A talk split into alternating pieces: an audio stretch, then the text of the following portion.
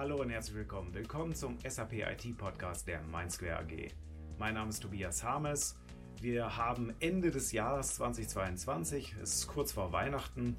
Und das erste Türchen in meinem Adventskalender war der neue Bot ChatGPT von OpenAI.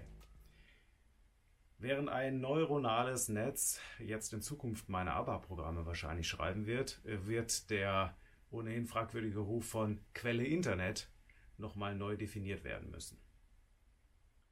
Ich habe ChatGPT gefragt, kennst du ein gutes Thema für einen monatlichen Newsletter für die SAP IT Community?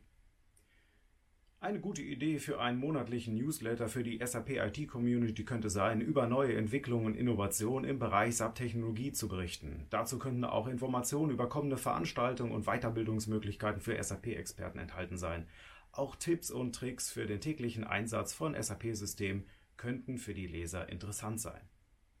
Auch Nachfragen bringen das System nicht in Verlegenheit. Fällt dir da ein konkreter Vorschlag ein? Ein konkreter Vorschlag für einen Artikel in einem solchen Newsletter könnte zum Beispiel sein, neue Funktionen in SAP S4HANA. Was sind die wichtigsten Neuerungen und wie können sie im Unternehmenseinsatz genutzt werden? Der Artikel könnte einen Überblick über die neuesten Funktionen von SAP S4HANA bieten und Tipps und Tricks für deren effektive Nutzung im Unternehmensumfeld geben. Auf diese Weise können die Leser des Newsletters ihr Wissen über SAP-Technologie auf den neuesten Stand halten und ihre Fähigkeiten im Umgang mit SAP-Systemen verbessern. Ende November wurde ChatGPT veröffentlicht und konnte innerhalb von wenigen Tagen Millionen von Usern für sich begeistern. ChatGPT ist ein großes Sprachenmodell. Das heißt, das ist ein neuronales Netz, was mit riesigen Datenmengen, mit riesigen Mengen von Text trainiert worden ist. Es erlaubt, Anfragen zu stellen in natürlicher Sprache. Gut, das kennt man vielleicht schon so ein bisschen von Siri und Alexa, aber der Unterschied ist, dass auch die Antworten in natürlicher Sprache gegeben werden und ja sehr ausführlich ausfallen. Bei uns in der Mindsquare wurde dann gleich im Team-Chat auch ausprobiert, inwiefern ChatGPT auch bei konkreten SAP-Aufgaben Rede und Antwort stehen kann. So wurde dann zum Beispiel auch ausprobiert, inwiefern ChatGPT auch ABAP programmieren kann. Zum Beispiel die Frage, schreibe mir ein ABAP-Programm, das mir alle Usernamen ausgibt von einem SAP-System und tatsächlich wird dann ein ABAP-Programm generiert. Ich habe dann auch mal eine Frage gestellt, wie sie auf unserem SAP Basis- und Security-Blog rz10.de gestellt wird im Forum. Und die Antwort hörte sich gar nicht schlecht an. Die Frage war, wie kann man für ein SAP-System die Anzahl von Workprozessen berechnen?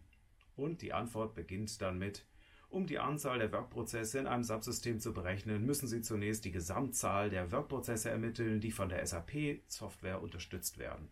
Die Zahl hängt von der Version und der Art des Subsystems ab und sollte in der Dokumentation zu Ihrem SAP-System zu finden sein. Und dann noch zwei weitere Absätze mit weiteren Informationen. Allerdings bringt mich in diesem Fall die Antwort nicht wirklich weiter. Also ich müsste an dieser Stelle auf jeden Fall noch weiter recherchieren. Und es gibt auch Antworten, die nicht korrekt sind. Zum Beispiel die Frage, was macht die Mindsquare AG? Die Mindsquare AG ist ein deutsches Unternehmen, das sich auf die Bereitstellung von digitalen Lösungen und Dienstleistungen für Unternehmen spezialisiert hat. Zu den Schwerpunkten des Unternehmens gehören unter anderem die Bereiche E-Learning, Online-Marketing und Customer Relationship Management CRM. Die Mindsquare AG bietet ihren Kunden umfassende Unterstützung bei der Digitalisierung ihrer Geschäftsprozesse und hilft ihnen dabei, ihre Ziele im digitalen Bereich zu erreichen.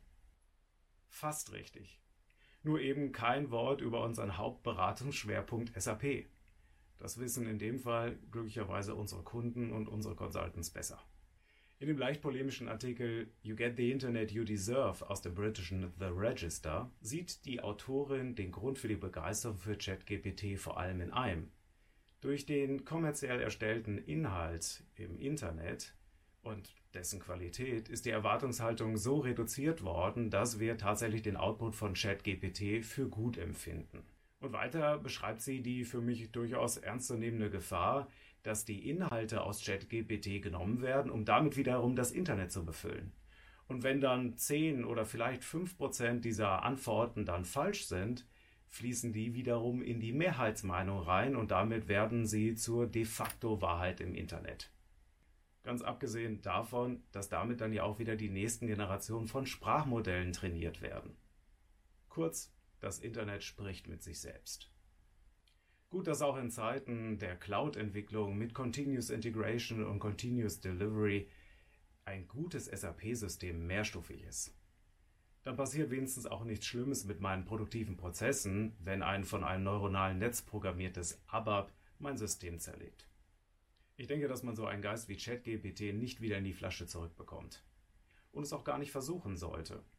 Allerdings dürfte es für die meisten von uns nun deutlich schwieriger werden, Informationen für die Arbeit aus dem Internet einer Plausibilitätskontrolle zu unterziehen. Ich denke, auf absehbare Zeit werden wir da nicht auf kompetente, vertrauenswürdige, menschliche Hilfe verzichten können. In diesem Sinne, ich wünsche euch frohe Feiertage, kommt gut ins neue Jahr, macht es gut, bis demnächst.